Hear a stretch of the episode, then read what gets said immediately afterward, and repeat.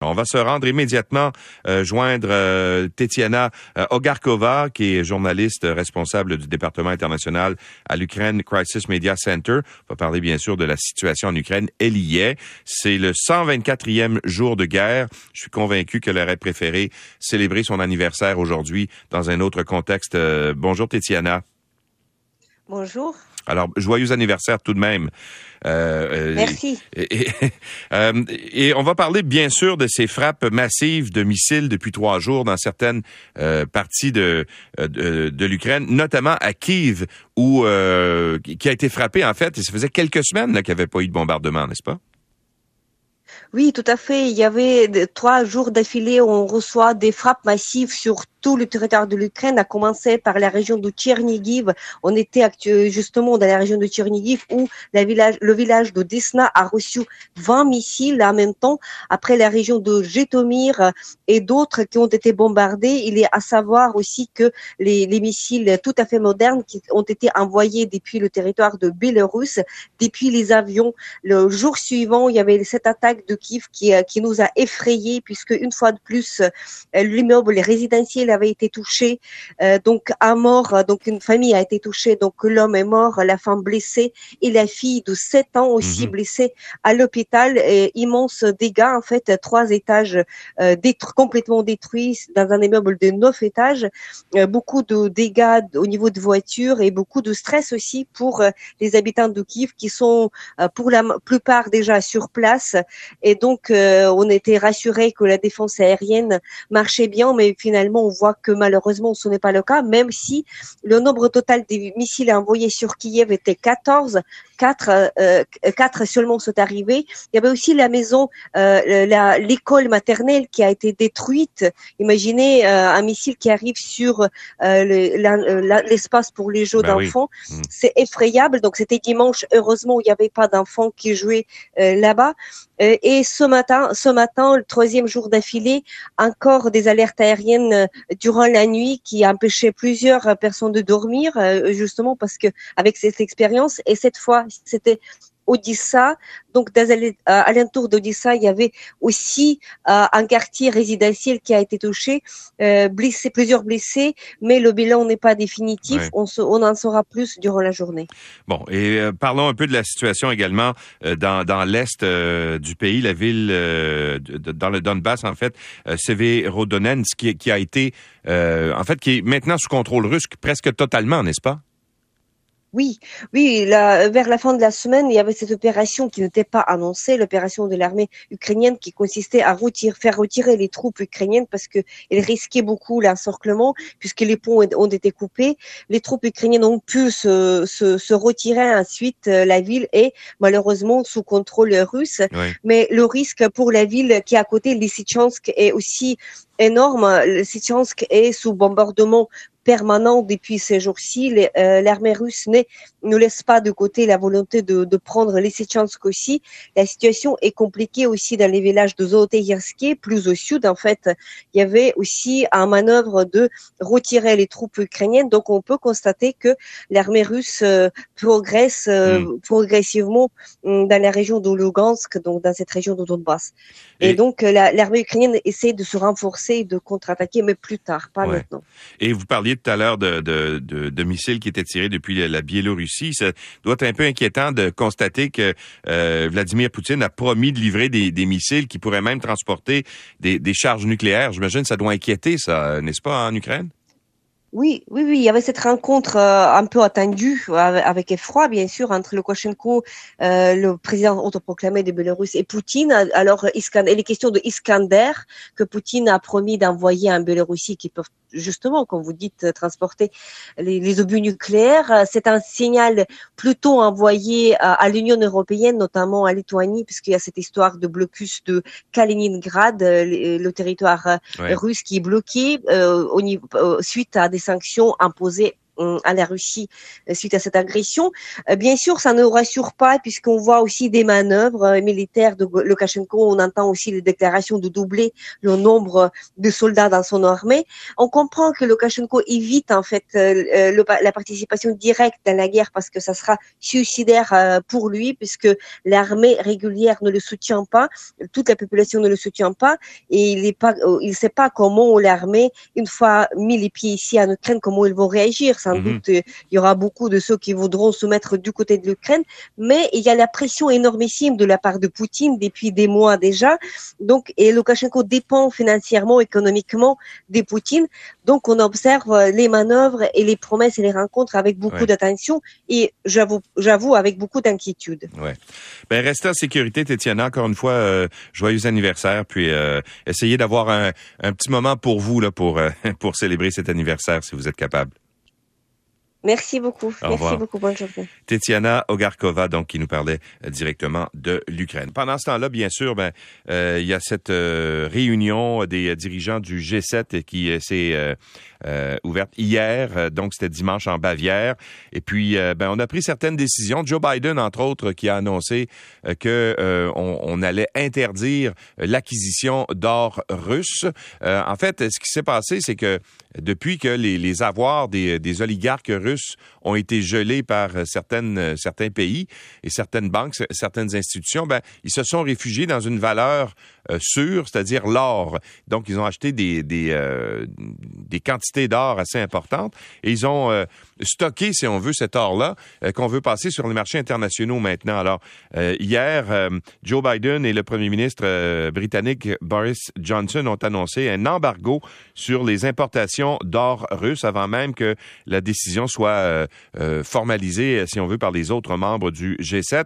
Une interdiction qui porte sur l'or nouvellement extrait en Russie, nous dit euh, la presse ce matin, sans viser celui qui est déjà vendu. Et ça va frapper directement les oligarques, comme je le mentionnais il y a un instant. Alors, on essaie euh, de, comment dire, d'imposer de, plus en plus de sanctions économiques qui touchent les euh, riches oligarques russes. Et pendant ce temps, ben, il y a une autre réunion qui, qui va, qui va s'ouvrir. Les pays membres de l'OTAN qui vont se réunir cette semaine en Espagne pour un sommet, bien sûr, qui va être monopolisé par euh, la situation en, Ukraine. Et euh, ben, il pourrait y avoir deux nouveaux membres qui euh, vont joindre les rangs de, de l'OTAN. Il s'agit de la Suède et de la Finlande qui espèrent voir leur adhésion à l'organisme confirmée. Le problème, c'est que la Turquie refuse de donner son aval et ça prend l'unanimité de tous les membres. Alors, il y a 28 des 29 pays, euh, autres pays qui, disent oui finalement, qui acceptent, mais euh, la Turquie continue de s'y opposer en prétendant qu'il y a euh, des, des terroristes kurdes qui sont réfugiés autant en Suède qu'en Finlande. Alors c'est pour cette raison qu'ils veulent qui ne veulent pas adhérer ou donner leur adhésion euh, à, cette, à cette demande. Mais le Canada a déjà entériné la candidature des deux pays nordiques par un décret réglementaire. Les pays de l'OTAN doivent euh, tous euh, approuver l'ajout de ce nouveau membre pour que ça se concrétise. Évidemment, la Russie a déjà menacé et la Finlande et la Suède si jamais elle devait, les deux pays devaient joindre les rangs de, de l'OTAN. Alors, bien sûr, c'est la situation internationale là, qui, qui pose beaucoup beaucoup de, questionnements, mais il y a cette question aux États-Unis de l'avortement qui revient encore une fois euh, dans l'actualité, alors que hum, la Cour suprême a rendu euh, sa décision et donc euh, dit que le droit à l'avortement n'est pas protégé par la Constitution. Et ça a causé des, euh, rassemblements un peu partout euh, hier, pas juste, euh, pas juste aux États-Unis, mais il y en a eu à peu près partout, même en France, en Europe et surtout au, Québec et au Canada. Il y a eu plusieurs manifestations qui ont été tenues. je cherche, mes feuilles en ce moment. Bon, je les ai trouvées. Et, au Québec, il y a eu des regroupements ici devant euh, le Palais de justice de Montréal. Il y a eu aussi un rassemblement à Québec. Il y a eu des rassemblements dans le secteur euh, de, Sherbrooke, de Grande-Bay, euh, en Abitibi. Bref, c'est une situation qui inquiète tous les groupes qui représentent les droits des femmes et avec raison parce que ça fait reculer bien sûr les droits des femmes, pas juste aux États-Unis là, parce que ça donne, si on veut, des de, l'intérêt ou de, l'énergie aux groupes pro-vie qui, qui s'opposent à l'avortement et qui sont de plus en plus présents, même au Québec. Alors, il y avait des manifestations hier assez importantes qui se sont tenues. Et le prochain combat, après l'avortement, ben, ça pourrait être aussi la pilule euh, abortive qui euh, représente 50% des avortements qui sont faits aux États-Unis. C'est-à-dire que c'est une, pilule euh, qui peut être utilisée jusqu'à 10 semaines de grossesse et ça représente la moitié des avortements dans le pays. Alors là, il y a des États aux États-Unis qui pourraient interdire le fait de se procurer ces fameuses pilules abortives par le courrier parce qu'il y a des euh, endroits, il y a des pays, entre autres le Mexique, euh, euh, qui, qui, permet justement d'envoyer, qui envoie par la poste aux femmes qui en font la demande ces fameuses pilules. Mais là, on pourrait faire en sorte que ce soit ça aussi interdit, ou en fait que ce soit contrôlé par des médecins qui pourraient, juste eux, en fait, pourraient légaliser cette, cette façon de procéder pour la moitié des, des, avortements. Ça, c'est l'autre combat qui, qui s'en vient.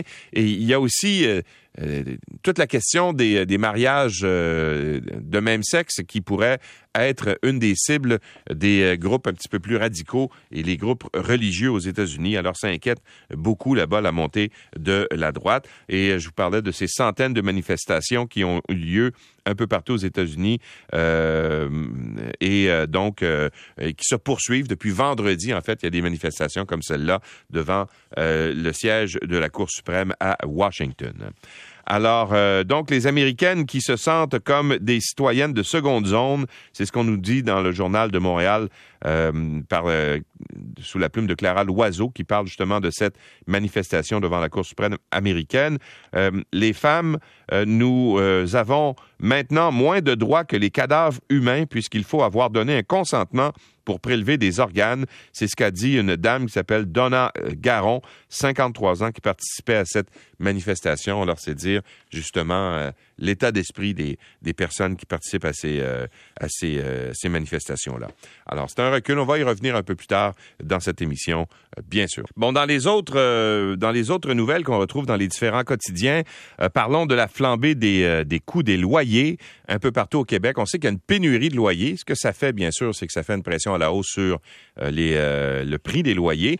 Et euh, donc, il y a un organisme qui s'appelle le regroupement des comités logements et associations de locataires du Québec qui a épluché 51 000 annonces de logements à louer sur Kijiji. Et on en vient à la conclusion que le prix des loyers au Québec a fait un bond de 9% au cours de la dernière année pour atteindre en moyenne 1300 dollars par mois. Alors là, ça comprend toutes les régions du Québec, mais il y a des régions où il y a énormément d'augmentation.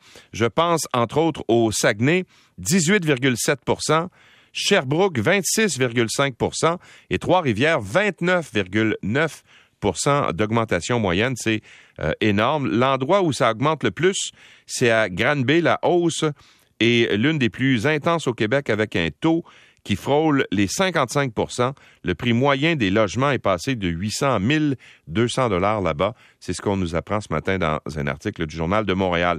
Et à Gatineau, si vous voulez vous euh, louer un appartement avec deux chambres, c'est pas super grand, là, deux chambres, une cuisine, un salon, là.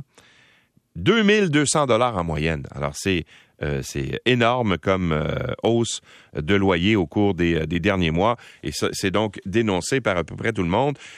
et dans le journal Le Devoir, on a aussi fait à peu près le même exercice de voir les annonces sur Kijiji, les annonces de loyer, et on, en vient à la conclusion que la rive nord et la région de Montréal est désormais plus chère que pour les familles pour s'y installer que la ville de Montréal. Alors, à Laval et dans les Laurentides, les loyers mensuels des logements de trois chambres et plus passent d'une dizaine de dollars ceux de l'île de Montréal. Alors, ça coûte maintenant plus cher. Les gens disaient avant, ben, ça coûte cher à Montréal, euh, on va aller s'installer ailleurs, puis où ça coûte moins cher dans les banlieues. Mais là, finalement, on est en train de se faire rattraper. Alors, euh, cet équilibre-là est, euh, maintenant rompu.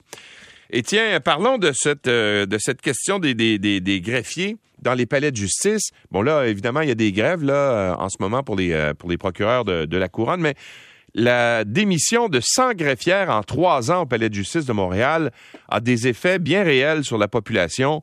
Euh, que nous dit le journal La Presse ce matin, c'est que euh, depuis euh, plusieurs années, en fait, au cours de, la dernière année, il y a 44 greffières qui ont quitté leur emploi et euh, à la mi-juin, au moins trois salles d'audience au Palais de justice de Montréal étaient fermées quotidiennement le matin parce que tout le monde était prêt à procéder. Les, le juge était, était, disponible, les avocats étaient là, les témoins, tout le monde était prêt, mais il n'y avait pas de greffière. Alors, dans ce temps-là, on ne peut pas progresser. Euh, on raconte même qu'il y a une femme qui aurait été battue et étranglée par son mari, qui a dû patienter toute une journée pour voir son contre-interrogatoire être ensuite reporté. Imaginez le traumatisme que ça peut représenter sur le plan psychologique. Une situation qui a été jugée inacceptable par un juge de la Cour supérieure qui dit, mais ça n'a pas de bon sens qu'on euh, traite les gens de cette, de cette façon-là. Alors, on pointe du doigt, bien sûr, les conditions de travail des, euh, des greffiers. Euh, malgré leur rôle crucial dans le système judiciaire, ben, euh, les greffières, c'est généralement des greffières, gagnent à peine entre 35 et 45 000 dollars par année. C'est pas beaucoup d'argent, je vous dire.